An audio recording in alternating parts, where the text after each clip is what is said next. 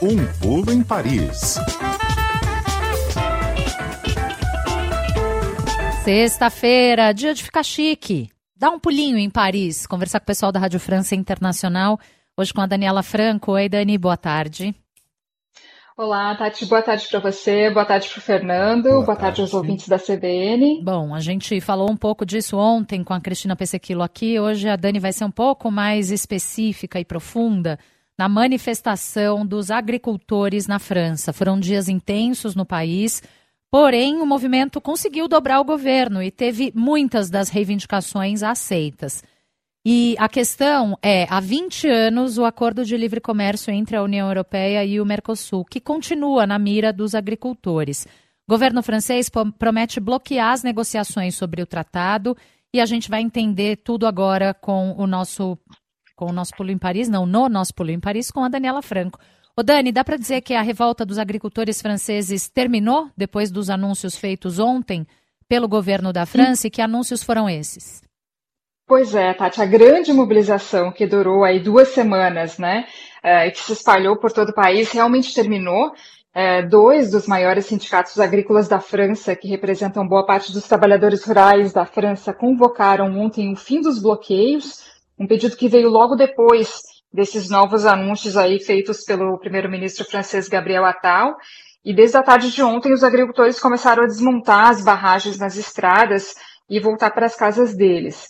Uh, outras organizações sindicais menores resolveram resistir e hoje ainda tinha um pouquinho de bloqueio, alguns pontos de bloqueio em estradas e rodovias, mas o grosso mesmo da revolta dos agricultores realmente acabou. Tem muita coisa em suspenso. Uh, os agricultores dizem que vão manter a pressão para saber se as promessas do governo vão ser cumpridas, né? Foram anúncios realmente de peso, mirando no que o primeiro-ministro Gabriel Attal chama de soberania alimentar para garantir que a produção agrícola da França tenha a capacidade de suprir por completo a demanda de alimentos aqui. Então, ah, bom, teve o anúncio da liberação de um montante de 150 milhões de euros, equivalente mais ou menos aí a 800 milhões de reais para o apoio fiscal uh, dos agricultores e social também a partir desse ano. Muitas ajudas eles obtiveram, reembolso de taxas, facilitação de empréstimos para jovens agricultores, enfim, é um pacote imenso que deve custar para os cofres do Estado 400 milhões de euros, mais de 2, 2 bilhões de reais, se a gente fizer a conversão. Uh, e duas medidas anunciadas são consideradas chave aí para o movimento. A interrupção do plano que prevê a redução do uso de agrotóxicos nas plantações francesas, que deixou o movimento ecologista extremamente indignado, e foram anunciadas medidas, de, eh, medidas contra a concorrência também, contra produtos que vêm de fora da União Europeia, que é uma questão crucial para o movimento dos agricultores e que, inclusive, coloca o Brasil aí no meio dessa briga. Uma dessas medidas é a proibição da importação de produtos que usam o tiacloprido, que é um agrotóxico que é proibido aqui na Europa por ser considerado potencialmente cancerígeno, mas que é autorizado no Brasil. Ele é permitido pra, pela Anvisa para ser usado em plantações, várias plantações de algodão, soja, cana, feijão.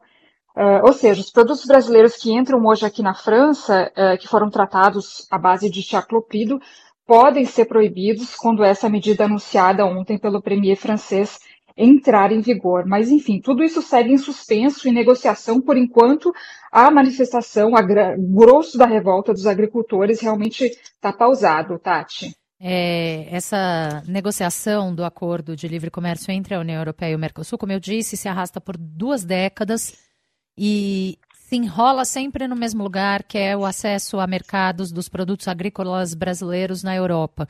E é isso que a gente está vendo aqui é, pelo vigésimo ano consecutivo. Como é que ficou a questão do acordo?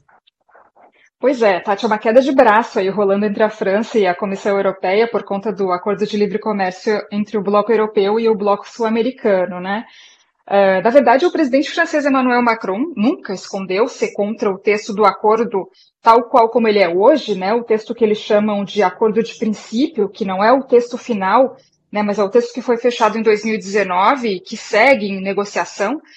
Uh, e a revolta dos agricultores franceses martelou esse mesmo posicionamento do Macron, não só contra o acordo do, com, com, o Mercosul, mas tem vários outros tratados aí de livre comércio, da França com outros países, uh, com o Canadá, com a Nova Zelândia, o Chile, que os agricultores não aceitam. Mas a revolta se concentrou principalmente no acordo uh, entre a União Europeia e o Mercosul, porque ele é o maior de todos os compromissos de livre comércio da União Europeia, né? E a previsão é de que quando ele for aprovado, é que haja 45 bilhões de euros em, em importações e exportações, equivalente mais ou menos aí a, a 240 bilhões de reais. E por que, que os agricultores franceses são contra esse acordo? Né? Eles dizem que é uma concorrência desleal. Né? Esse acordo prevê permitir a entrada aqui na Europa é, de mais de milhares de toneladas de vários produtos, mel, ah, arroz, ah, açúcar. Ah, agora, o que principalmente revolta os agricultores é, são as 180 mil toneladas de frango e 60 mil toneladas de carne uh, que vão entrar aqui, depois da aprovação do acordo, uh, isentas, uh, isentos de taxas aduaneiras, né? Eles não vão, não vão precisar pagar impostos de importação, é o que prevê o texto do acordo.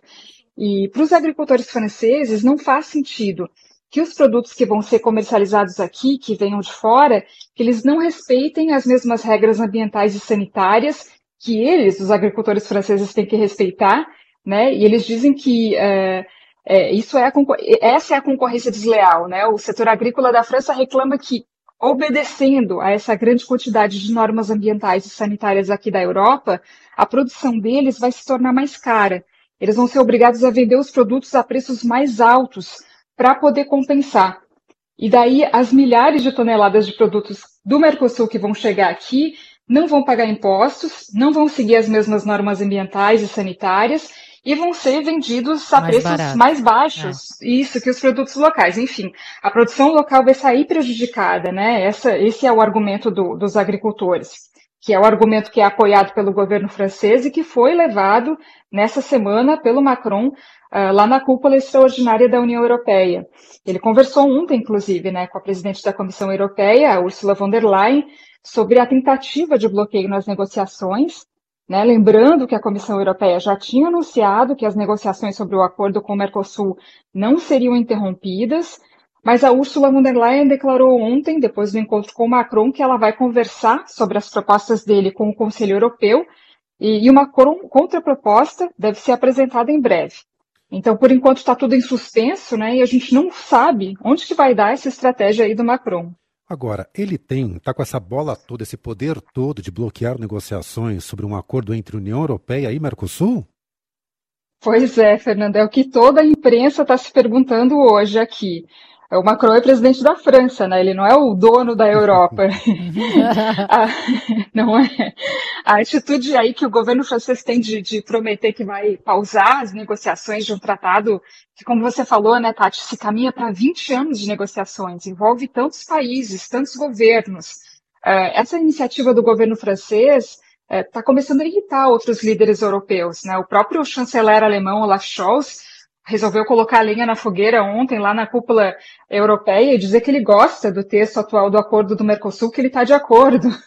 A Espanha, Portugal são outros países que vêm ressaltando a vontade de assinar logo esse tratado. Uh, em Bruxelas, os negociadores também estão expressando impaciência aí diante do, do posicionamento da França, se opondo explicitamente à possibilidade de pausar os trabalhos para ceder à vontade do Macron. É, mas, na teoria, a França não tem como interromper as negociações sobre o acordo com o Mercosul, porque os 27 países europeus já deram autorização, e isso há muito tempo, para essa comissão especial avaliar e repassar é, todos os capítulos do tratado com um grupo que é formado por negociadores brasileiros e argentinos. É um trabalho que está sendo feito desde 2019, depois que foi acertado esse, esse texto de princípio, e daí, depois que essas negociações forem concluídas, o texto do acordo do Mercosul vai ser repassado aos ministros do comércio da União Europeia e do Mercosul para validação. Uh, nessa etapa, a França pode votar contra, como qualquer país pode, mas o voto sozinho da França não faz muita coisa, Tati. Certo. Em um minuto, Dani, além do apoio dos agricultores, Macron tem outras intenções, por acaso, por trás desse posicionamento contra o acordo União Europeia-Mercosul? Tem sim, Tati. Essas intenções se chamam eleições ah, europeias. que ocorrem, pois é. Como diz o nome do bloco anterior que, de vocês, que eu adoro, que eu estou sempre escutando, sou super fã, tudo é política, né? As eleições europeias ocorrem agora em junho para renovar o Parlamento Europeu e o setor agrícola francês tem tradicionalmente uma posição mais conservadora de direita. E a ascensão da extrema-direita francesa nas últimas décadas, principalmente, foi resultado do voto da população dos meios rurais, a extrema-direita vem percebendo esse sentimento de abandono aí do setor agrícola e vem tentando se aproveitar disso, né? Uh, durante a revolta dos agricultores, a gente viu a Marine Le Pen, né, que é a líder da extrema-direita francesa, participando dos protestos, acolhendo os agricultores, conversando, né? Então, sem dúvida, o objetivo do Macron é conquistar esse eleitorado para essas, essas eleições europeias. Uh, o governo está percebendo essa aproximação aí da extrema-direita com os agricultores, né? Perfeito. né? E o governo foi muito complacente com os agricultores durante toda a revolta aí deles, né? Foram três levas de anúncios do governo, que é raríssimo de, de ocorrer, né? E a revolta dos agricultores tem muito apoio da população. 90% da população francesa, segundo as pesquisas aí, apoiam, né, o, o é, a revolta da, da, dos agricultores. Então, uh, tem muito político dizendo que até que, que, contesta essa guerra aberta do Macron contra o acordo do Mercosul, dizendo que, uh, na verdade, isso é uma jogada do presidente francês nesse período eleitoral para não perder justamente o apoio do eleitorado, para não desagradar a população e evitar um vexame aí do partido dele, o República em Marcha, nas urnas agora nas eleições europeias em junho. Perfeitamente. Tati, Fernando. Daniela Franco, da Rádio França Internacional, no nosso Pulo em Paris, que você confere aqui no Estúdio CBN toda sexta-feira. Obrigada por hoje, Dani. Bom fim de semana. Valeu, Tati. Merci beaucoup. Uhum. Ótima sexta para vocês e os ouvintes. Até semana que vem. Até.